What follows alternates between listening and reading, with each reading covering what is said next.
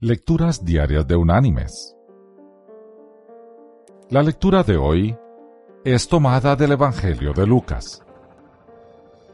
Allí en el capítulo 12 vamos a leer desde el versículo 16 hasta el versículo 21,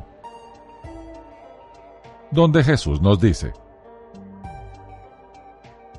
También le refirió una parábola diciendo, la heredad de un hombre rico había producido mucho. Y él pensaba dentro de sí, diciendo, ¿qué haré? Porque no tengo dónde guardar mis frutos. Y dijo, esto haré. Derribaré mis graneros y los edificaré más grandes, y allí guardaré todos mis frutos y mis bienes. Y diré a mi alma. Alma, muchos bienes tienes guardados para muchos años. Descansa, come, bebe y regocíjate. Pero Dios le dijo, Necio, esta noche vienen a pedirte tu alma, y lo que has guardado, ¿de quién será? Así es el que hace para sí tesoro y no es rico para con Dios. Y la reflexión de este día se llama No te olvides de lo principal.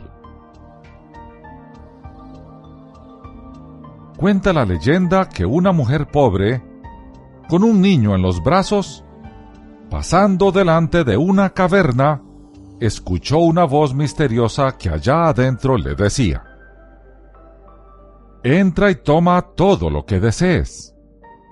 Pero no te olvides de lo principal. Recuerda algo. Después que salgas, la puerta se cerrará para siempre.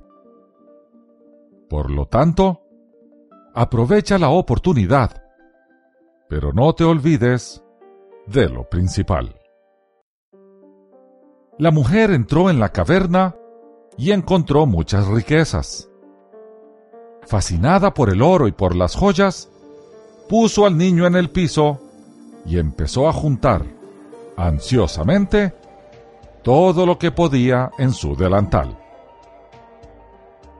La voz misteriosa habló nuevamente. Tienes solo ocho minutos. Agotados los ocho minutos, la mujer cargada de oro y piedras preciosas corrió hacia afuera de la caverna y la puerta se cerró. Recordó entonces que el niño quedó allá y la puerta estaba cerrada para siempre.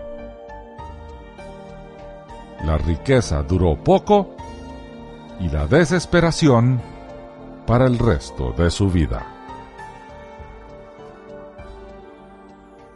Mis queridos hermanos y amigos, lo mismo ocurre, a veces, con nosotros. Tenemos aproximadamente entre 70 y 90 años para vivir en este mundo. Nos preocupamos más por nuestras posesiones y por nuestro progreso material o profesional que por lo que realmente es relevante.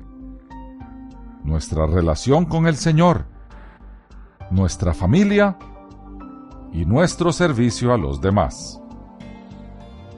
Sorprendentemente, una voz siempre nos advierte, al igual que la mujer en la caverna. No te olvides de lo principal. Que Dios te bendiga